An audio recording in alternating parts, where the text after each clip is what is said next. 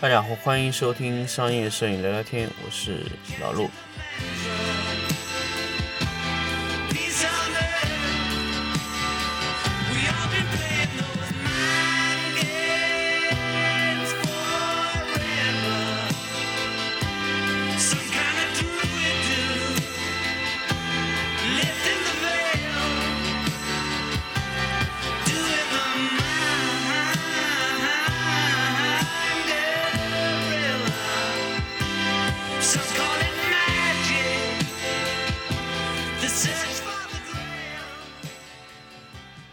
好，欢迎大家继续收听商业摄影聊聊天。我们来到新的一期节目，我们来聊聊一个进阶的话题，叫模拟布光。呃，在这里，我希望大家先分清一下，我说的模拟布光和那个模拟软件是完全不同的。当然，大家知道，因为这段时间那个陈庆雄老师也在跟大家介绍那个，呃，欧洲的一个模拟的布光软件。那么，模拟布光软件呢，能让你看到一些模拟的效果。但是，我说的模拟布光。和你们认为的那个用模拟软件布光的模拟是完全不一样的。模拟软件的布光略微的还是有一些差距的。那么模拟布光，什么叫模拟布光？那么老陆的见解呢，就是模拟布光是在大脑中进行完整的布光。那么大脑中进行完拟的布光，呃，进行模拟的布光啊，去。去做这个事情呢，其实，在一个高段位的摄影师是非常多的。那么，呃，可以可以老实的说啊，老陆在前一天的布光呢这个，在前一天要去拍摄或者要布光的这个之前，脑子里都会在晚上把这个布光的场景啊，模拟的去想一遍，怎么样去布光。那么，模拟布光的。段位和这个摄影师的拍摄的经验和摄影师的拍摄的手法和技能是完全有关系的。那么，什么样叫模拟布光？那么今天就跟大家来把这个呃老陆的传统的这个绝活跟大家来聊一聊。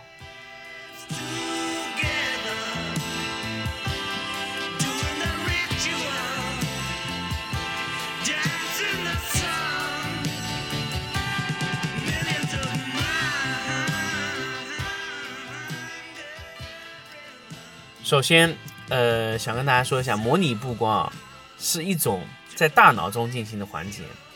那么，我们其实每一天，我们在在脑子中去运算一个事情的时候，都会有模拟的行为。不管你是玩游戏也好，或者说在回家，比比如说我们要回家要怎么开车，或者说我们回家经过哪几个地方，我们其实都是可以通过模拟来完成的。大家可以试想一下，都是可以做到的。只要你想去把这个事情在大脑中模拟的完成一遍，这种事情就叫模拟的行为。那么我们的布光行为呢，也是往往在大脑中进行模拟的完成一次布光的手段。那么这这种就叫模拟的布光行为。那么这种行为对你来说有什么好处呢？其实这种行为呢，呃，可以简单的来说，可以起到两个作用。第一，可以帮你巩固一天你在布光环节中所有的这个行为，包括这个行为起到的作用和呃，你有一个行为起到的反作用，就是这个行为会让你的布光会整体会不好，这种布光会让你的呃这种行为会让你这种模拟的布光行为会更加优秀一些。那这是一种呃模拟布光的。呃，优势在于你每天的预习和复习的状态来说，你在学习的环境中，这是非常好的用处。还有一种用处呢，就是说你在你要去做这个事情之前啊，你可以模拟的判断，呃，问题出现在什么地方，难点会在什么地方。那么，首先我们在拍摄一个呃要去进行模拟布光的。这个之前，我们一定会模拟的去判定一个场景，就比如说，我们模拟搭建一个场景的行为，然后呢，我们通过这个模拟的判断啊，去把这个场景中把主光、辅光一个一个的去给它模拟的，从打光的方式把它变出来。那么我们在模拟布光的时候呢，我们首先不需要考虑说我要给它多大功率，我们只需要考虑这个灯能打出来的效果会是怎么样。那么我们怎么模拟这个灯的效果呢？这个完全靠经验。那么也就是说，你如果是在之前有独立的布光行为，而且会碰到非常多的严重的问题的时候，那么你在模拟布光的时候，你就会意识到非常多的难点，非常多的问题。那么你在你的脑子中模拟布光的这个行为的时候，就会更加精确啊！你会去，比如说你在一个灯光打出来之后，你知道在什么地方该去遮挡啊，什么地方该去改变光质，光质有哪几层改变，可以改变其中的一半呢，还是改变的全部？你在通过处理。处理那个灯光的功率减的时候，可不可以减掉一半的功率啊？或者说能不能减掉光心部位的那一些位置的光心的亮度呢？这个都是在你大脑中通过模拟的形式去换算出来的。这一种模拟布光的行为，我觉得不管从你的呃付出成本来说，和你的时间成本来说，都是非常经济和划算的。那么一个优秀的。呃，非常有经验的优秀摄影师，他在进入布光环境之前，脑子里基本就已经有了布光的整体的结构。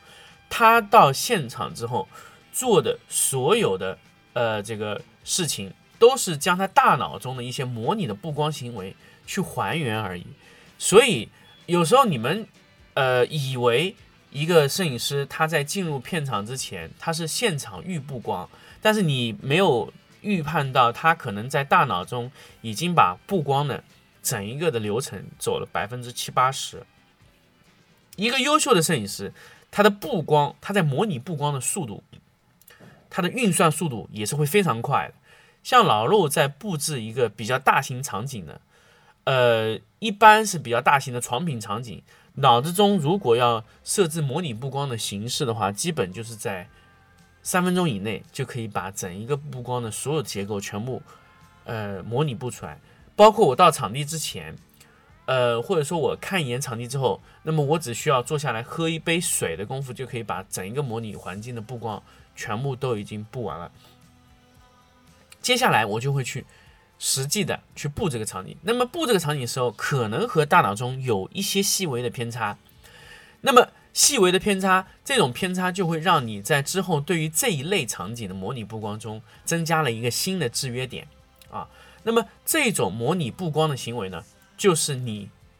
最最最重要的核心竞争力。一个摄影师有没有模拟布光行为，对他的布光速度和布光的维度和布光的宽度有非常大的关键。那么速度大家可以理解，那。维度是什么呢？就是说它能从哪几个方向布光，哪些方向的布光，它又能考虑到哪一些问题，这是维度。那么宽度是什么呢？宽度就是说它在布光到这个程度之后，能不能再精细的往下挖一点，这就叫布光的宽度。那这三点就完全决定了你在模拟布光行为的这个时候，你的速度和你模拟布光能力，呃，模拟布光的时候能考虑到的能力的范围。那么老陆在布置什么光线的时候，会提前一天晚上去考虑考虑呢？那么一般老陆会考，呃，如果是拍摄一张非常重要的硬广啊，一个杂志的封面啊，比如说一个目录册的封面，这非常非常重要，而且第二天这样东西可能会印到这个非常大的海报贴在这个外立面的话，这种图片老陆会花一整晚去想。那为什么要花一整晚去想？刚才老师说了，三分钟就可以布完一次光。那么如果说你要精雕细琢的时候呢，你在脑子模拟布光的时候呢，你可以同时模拟多种布光的角度啊，多次。布光角度去调整，你在脑子可以布置，比如说我这样打会怎么样，我那样打会怎么样？不是说让你想，那开头是要让你把整一个的模拟全部模拟完，在每一个环节会造成的问题你要模拟完，包括整一个的效果你要看到。那么你在第二、第二、第二天啊去拍摄的时候，那么你在布置第一支灯的时候，你只要查看第一支灯，你基本就可以判定你。整一个的拍摄的流程、拍摄的环境、拍摄的后期的运作的效果，就有你的模拟效果，就可以看出来。那你就马上可以选择你前一天晚上选择的任意一套方案，然后马上执行，这样你的效率会高很多。当然，精细的拍摄有一些维度，并不是你靠模拟布光是可以做出来的，有一些还是需要实际的操作，你才会发现，哎，这个维度上可能我考虑的不周到。那么这个时候我就需要用灯光的布置去把它增加，因为在考虑。你的模拟布光的环境上，你没有考虑到一个什么？有一个东西是你是考虑不到的，就是相机的宽容度啊。那么宽容度不同呢，有一些地方是需要额外的灯光去把它点亮的。那么额外的灯光呢，是你在模拟布光的行为上非常容易漏掉的。那么所以为什么我跟大家说，你们买相机的时候啊，一定要适应一个型号。那以后就买那个型号，那适应的那个型号就是你模拟布光的布光的宽度和深度。你知道，在这个相机的基础上，哎，这个布光就是有问题的，那个布光就是没有问题的，这个可以增加，那个可以减少。那这个全部是基于你平时在使用相机的宽容度决定的。那么你如果第二天更换了一个宽容度的相机，那么有可能有些问题不需要了，有可能有些问题需要了。哎，有些步骤不需要增加了，有些步骤需要减少了，都是有可能的。那么在你这种模拟行为的时候呢，那你完全匹配的是你的相机，你的眼睛、你的大脑全是你的相机的 CMOS。那么所有的布光都是让这个 CMOS 去得到一个你想要的答案。这个是模拟布光是永远没有办法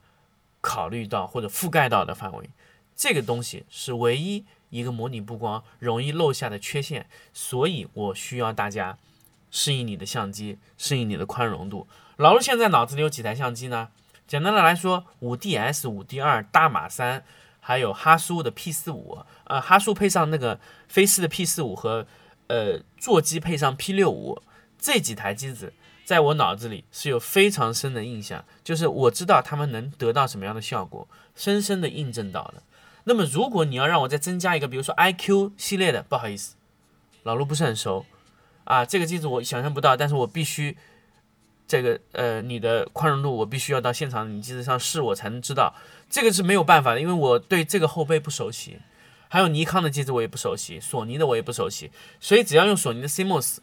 不管是谁的相机，只要我没有用过，我必须在现场去处理，包括第一支灯都不清楚，所以。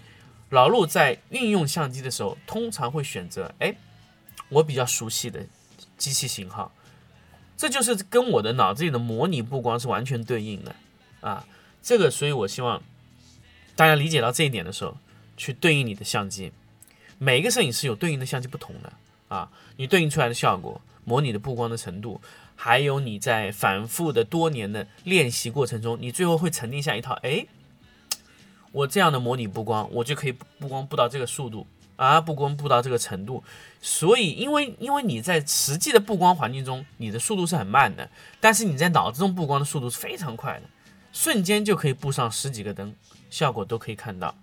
你马上就知道，而且你脑子里可以有光比的概念，左边、右边、上面、下面的亮度不同啊，比如说遮挡一些，硬度减弱一些，那么怎么样控制局部的对比度啊，大范围的对比度啊，怎么样调整它的局部的反差和大范围的反差，都是你在脑子里完全可以想象得到的。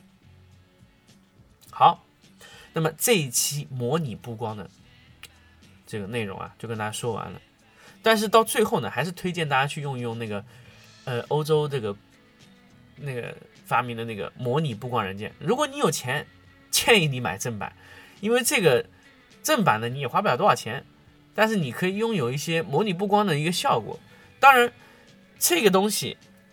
你说老陆用吗？用的很少，为什么呢？因为老陆常年是处于一直在布光状态，所以几乎不需要牵扯到这种软件，所以。我有任何的疑问，我会马上去尝试布一下这样的光线，马上就可以知道效果。那么如果你没有这样的布光的条件，那么你用这个软件去尝试一下布一布，也是比较划算的。它可以给你不同的场景、不同的优化啊。那这种呢，我建议什么呢？就是你不是经常拍的，但是呢，你你你有时候会在电脑之前，那么你可以尝试去用一下这种软件，去尝试去扩展你的布光的维度和这个你布光的次数啊，这个是你，我觉得你可以去尝试去去用一下这种软件。那么这一期的模拟布光的整一个的节目就跟大家说到这里，我们下一期聊一聊一个干货话题。好，我们下期再见。